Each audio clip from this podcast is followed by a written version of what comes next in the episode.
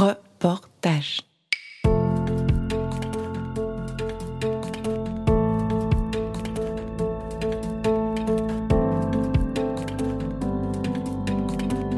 Who cares? Who cares? Who cares? Who cares? Who cares? Who cares? Who cares? Who cares? Épisode 2. Le paradoxe de l'amour.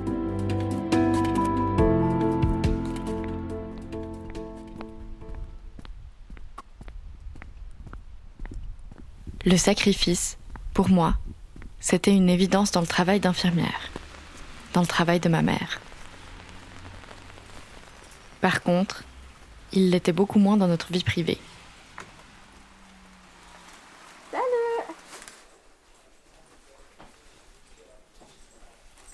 C'est chaud nuit Euh. J'imagine que oui.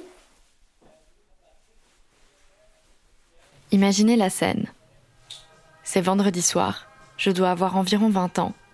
Avec ma sœur, Sarah, on est affalés sur le canapé. On regarde sûrement une série. Ma mère entre dans la pièce et nous demande Ça vous dérange pas trop si je vais au ciné ce soir? C'était une scène habituelle. Ma sœur et moi, on rit. On devrait survivre une soirée, on est adultes quand même. Est-ce que tu te rappelles quand, euh, maman faisait ce truc où euh, elle nous demandait Ouais, bah oui, oui, je me rappelle. non, c'était un peu. C'était pas chiant. Enfin, oui et non. Après, oui, on, bah, on, on répondait toujours genre, bah, tu fais ce que tu veux, vis ta vie.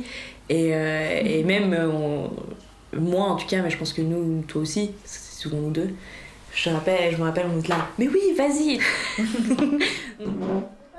Je me rappelle que moi, en vrai, ça m'agaçait vraiment cette manie de nous poser cette question. Comme si elle avait besoin de notre autorisation. À 20 ans, je commençais à étudier sérieusement l'histoire du féminisme et les études genre. Et ce réflexe de ma mère me rappelait cette image bien datée de la femme au foyer des pubs des années 60.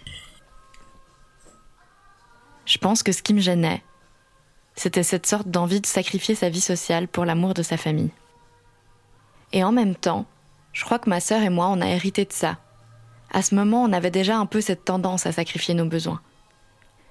On n'a pas d'enfants, alors c'était plutôt pour les potes ou les collègues.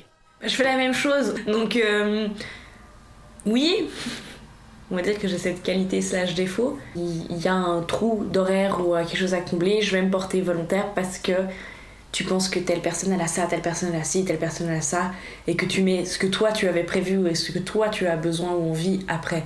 Et du coup, je peux que voir et apprendre et dire ne le fais pas trop.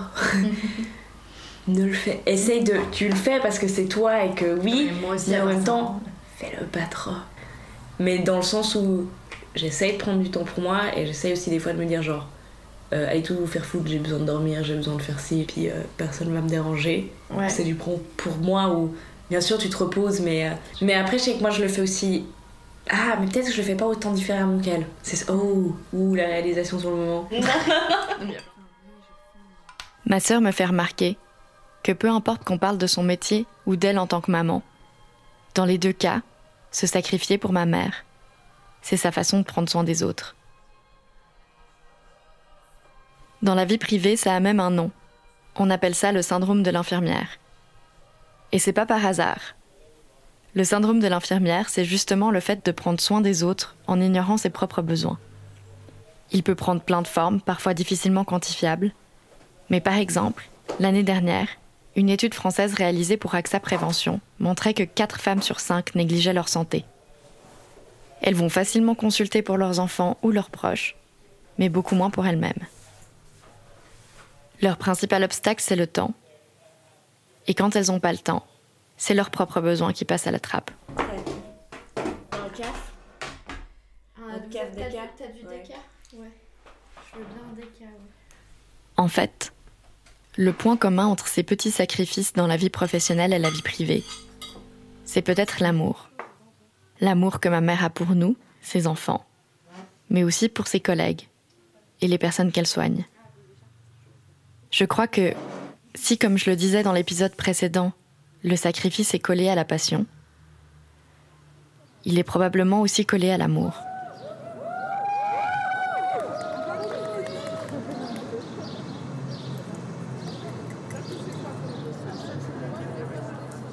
Tout ça me rappelle cette banderole qui était affichée devant l'église Saint-François à Lausanne pendant la grève féministe du 14 juin 2021. Sur un grand drap blanc, on avait cousu des tissus noirs et violets. Et on pouvait lire Yels appelle ça amour. On appelle ça travail. Cette phrase vient de Silvia Federici, une universitaire enseignante et militante italo-américaine. La phrase vient de son livre Wages Against Housework, qui date de 1975, où elle parle de la reconnaissance financière du travail domestique. Parce que quand on parle de ce qui se passe derrière les portes des maisons, on ne pense pas à un travail qui mérite salaire, mais bien à un don d'amour. Elle dit Nous sommes considérés comme des connasses emmerdeuses et pas comme des travailleuses en lutte. J'ai l'impression que c'est un peu la même chose pour cette partie du travail des infirmières qui est souvent confondue avec de l'amour. Ces petites choses qui s'accumulent dont parle Mama Hen. Le travail du care, justement.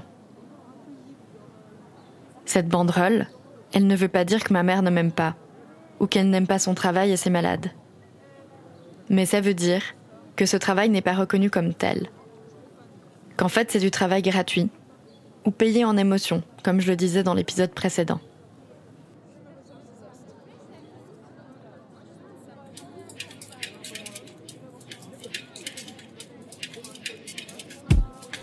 J'ai constaté que le sens que je donnais à cette profession était un peu utopique. Sans emploi, pas de salaire. Sans salaire, pas de place de crèche. Sans place de crèche, pas d'emploi. Et il arrive que nous soyons limités dans nos prises en charge et que le ou la patiente devienne secondaire. La non-reconnaissance sociale de tout le travail effectué dans ce cadre m'a affecté. Je n'avais plus l'impression de pratiquer ma profession comme je l'avais imaginé.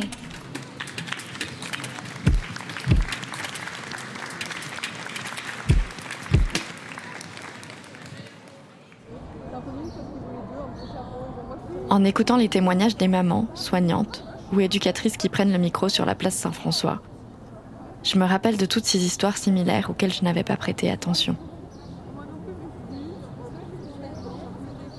Je me rappelle de cette collègue de ma marraine qui avait dû démissionner parce qu'elle n'avait pas trouvé de solution de garde pour ses enfants. De celle de ma mère à qui on a conseillé de rester en France et de faire le trajet tous les jours parce que sa fille était trop jeune pour aller à l'école en Suisse de cette chef de service qui allaitait son enfant pendant les réunions quotidiennes, de cet infirmier dont la famille vivait aux Pays-Bas et qui n'avait pas pu prendre de week-end pour aller voir ses enfants pendant plus d'un mois parce qu'il comblait un manque d'effectifs. Même moi d'ailleurs, je me rappelle être allée à l'hôpital après l'école et avoir fait mes devoirs dans la salle de pause à côté du bloc opératoire. Moi j'aimais beaucoup, je trouvais ça original. Je sais pas ce que ma mère en pensait, mais par contre, je sais que ma marraine, elle, en a souffert de ces situations. Nous, on a ce problème de que faire quand nos enfants sont malades. Ça, c'est vraiment un gros problème.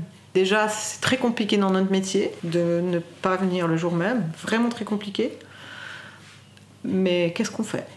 Et là, il y a un gros problème, c'est qu'est-ce qu'on fait avec ces enfants, quoi? Et ça, vraiment, c'est quelque chose qui m'a pesé énormément, parce que de travailler les week-ends, deux week-ends par mois, finalement, ben, c'est difficile de planifier des trucs.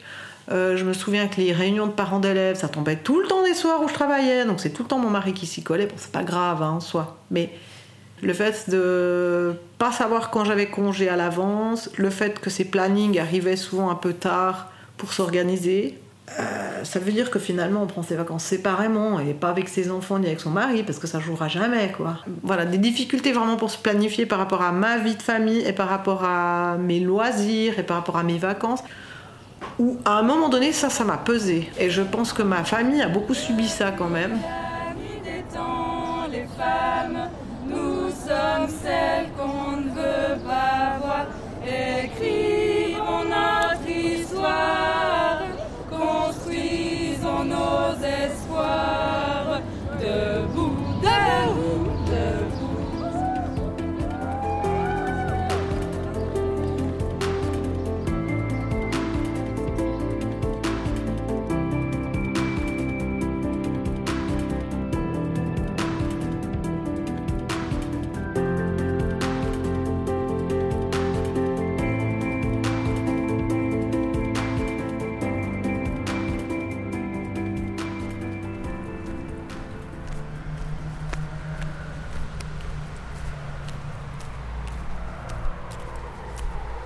Ils appellent ça amour, on appelle ça travail.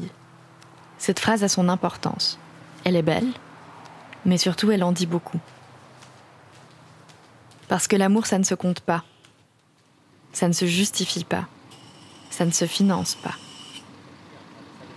Et d'après le Bureau fédéral d'égalité, c'est seulement un cinquième du travail du CAIR qui est rémunéré. Ça équivaut à environ 8,7 milliards d'heures de travail gratuites par année. Et près de deux tiers de ce travail est pris en charge par des femmes.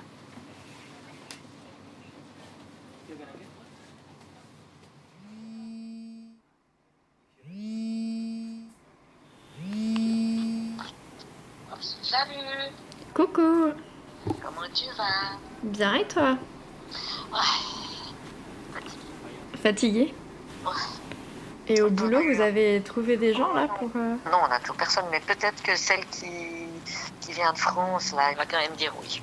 Ok, ouais, bah ça c'est cool. Mais suis là, on galère un peu, donc euh, faut pas qu'il y en ait qui tombent malades, quoi. Mais voilà. Bon, bah alors à tout bientôt, ma chérie. À tout bientôt Ouais.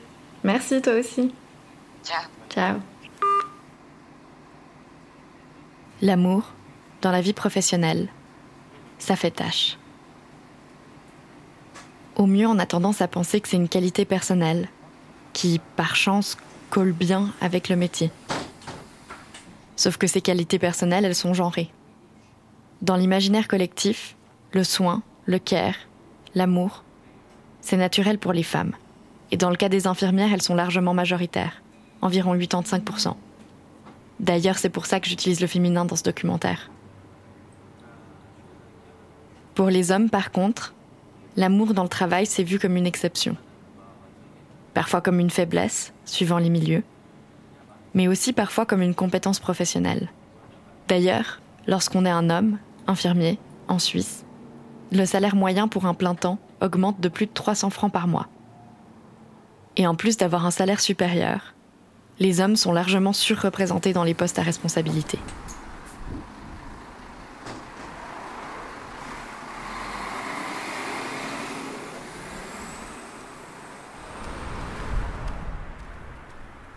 Alors là, en fait, je vais voir Philippe Longchamp. Il est sociologue et il a pas mal étudié les infirmières. Je veux lui demander pourquoi ce métier est si lié à cette sorte d'idée d'une nature féminine, et surtout si ça a toujours été le cas. Bonjour Prenez votre café, du sucre, du lait, Rien du tout. juste comme ça? Ouais. Mais avant, je voulais aussi savoir pourquoi le sujet l'intéressait, lui aussi.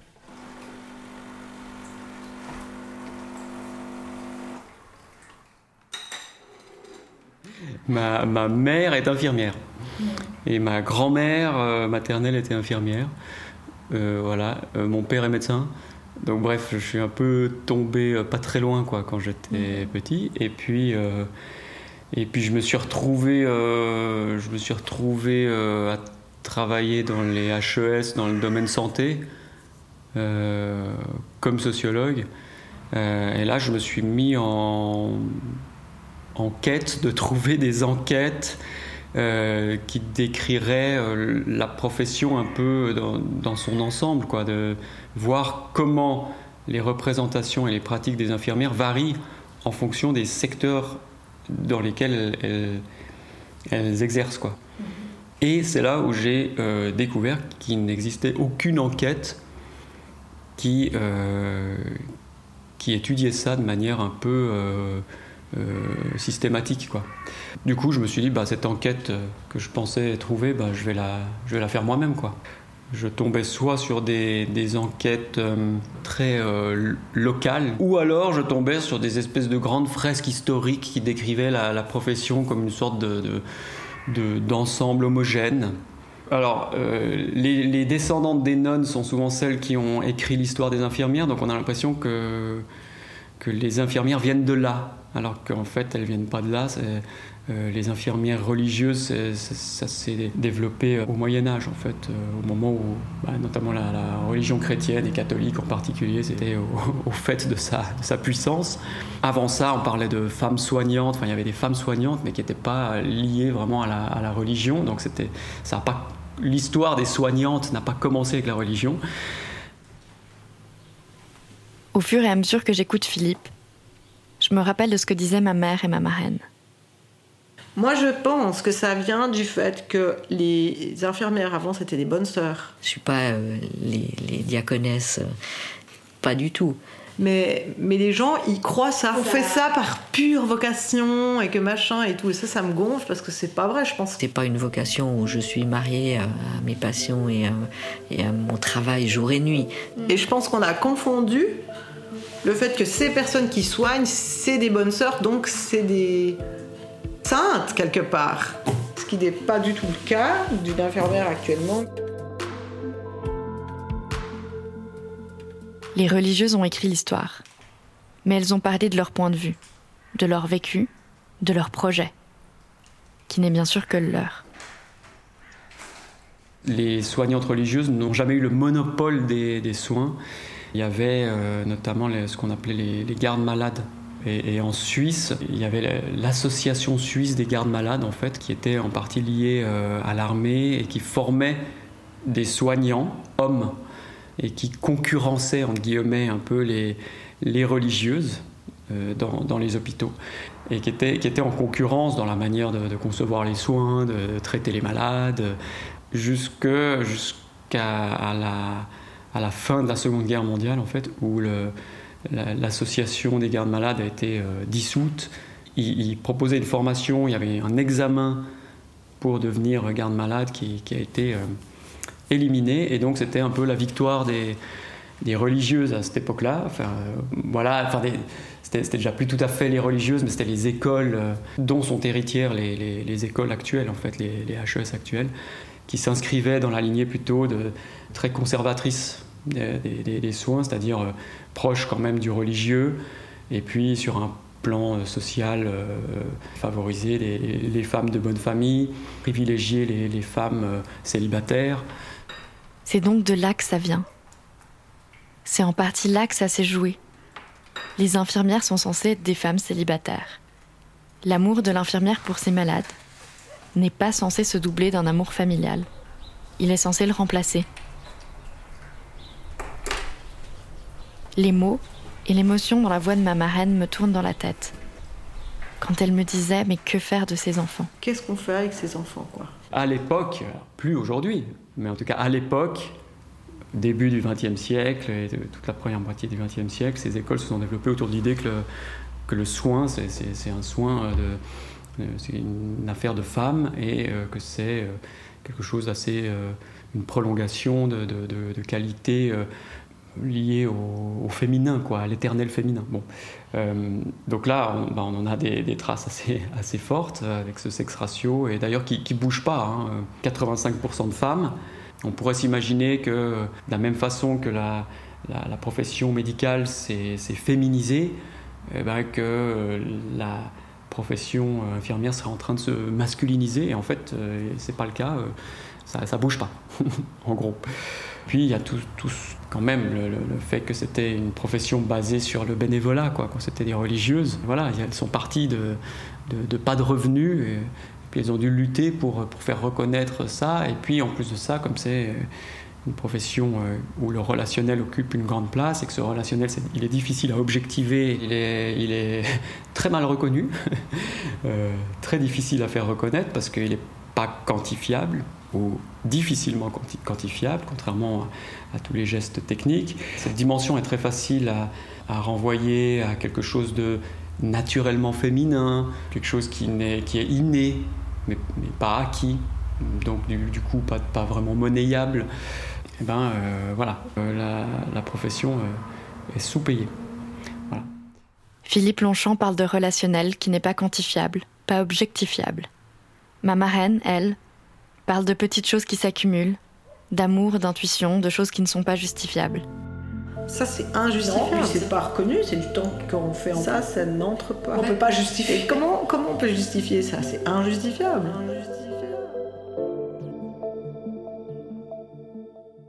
Dès qu'on commence à comparer cette profession avec des professions euh, comparables, eh ben, euh, le, le fait qu'elles sont sous-payées euh, se révèle euh, au grand jour. Quoi. Donc, euh, si on compare avec euh, des personnes qui ont suivi des formations équivalentes, c'est-à-dire des formations HES, eh ben, euh, les infirmières gagnent 1000 francs de moins.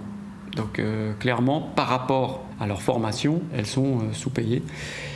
Et si on compare avec des professions qui, qui gagnent à peu près, qui, ont, qui, ont, le même revenu, et là on a typiquement la profession de la police, la police, les, revenus sont à peu près équivalents à celui des infirmières, eh ben, euh, la police, la formation, elle est trois fois moins longue. Donc voilà, dès qu'on fait des, comparaisons comme ça, on, ne peut qu'arriver à la conclusion que euh, la, la, profession euh, est sous-payée.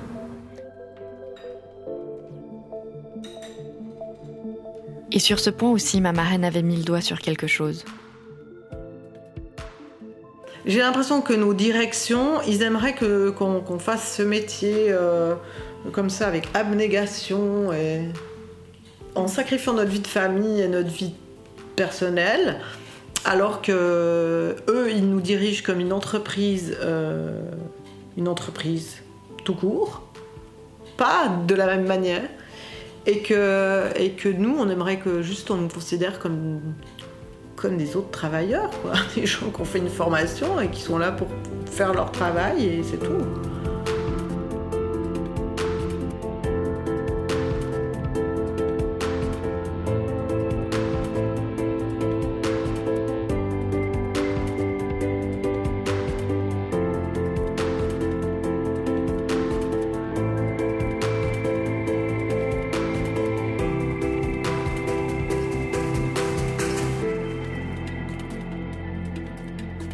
L'amour, dans le milieu professionnel, ça fait tâche.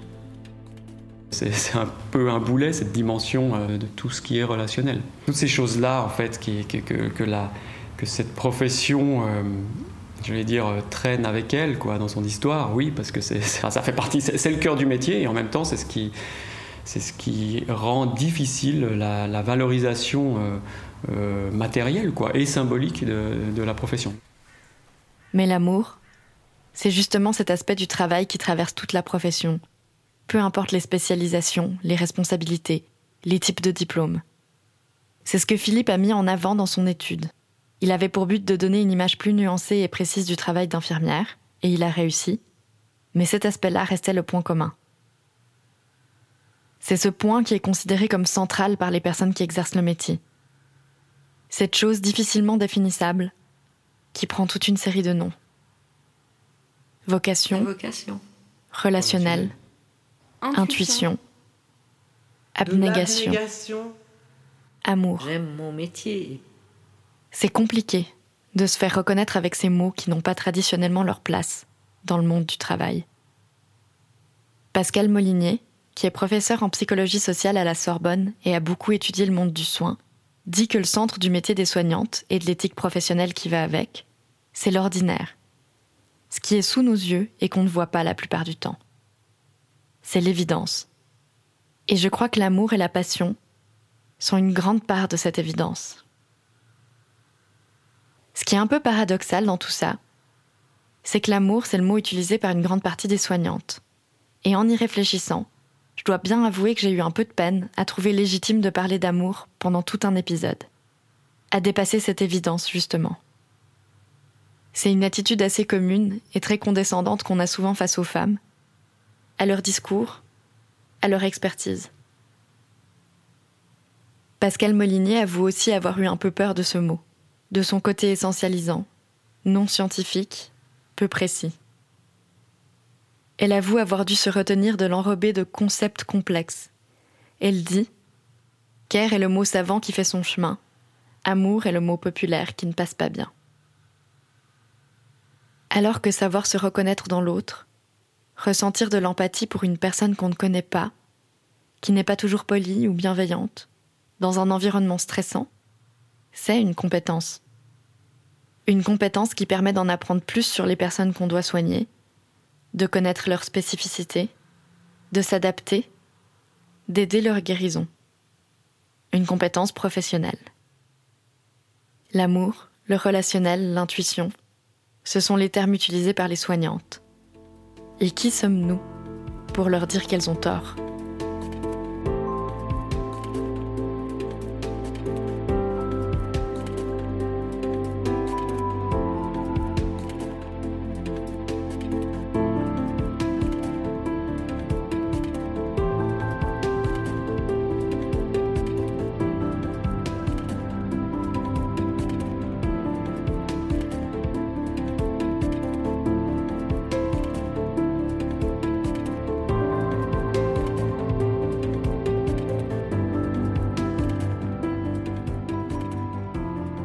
Cares Un documentaire sonore de reportage, écrit, monté et réalisé par moi-même, Julie Bianchine, accompagnée par Laure Gabu et Pauline Vrolix. Le mix est de Léonard de Hologne, l'illustration de Meg Chicani et la musique de Krasten Studio. Ce projet n'aurait pas pu voir le jour sans le soutien de Journafond, des fondations Émilie Gour et Éthique et Valeurs, de la FSA et d'Interligne. Merci aussi à Sarah, Laura, Agnès et Stéphano pour leur écoute, leur coup de main ou leurs conseils. N'hésitez pas à découvrir les autres podcasts de reportage et à nous soutenir en nous laissant des étoiles, des cœurs et des petits mots, ou en partageant cet épisode autour de vous.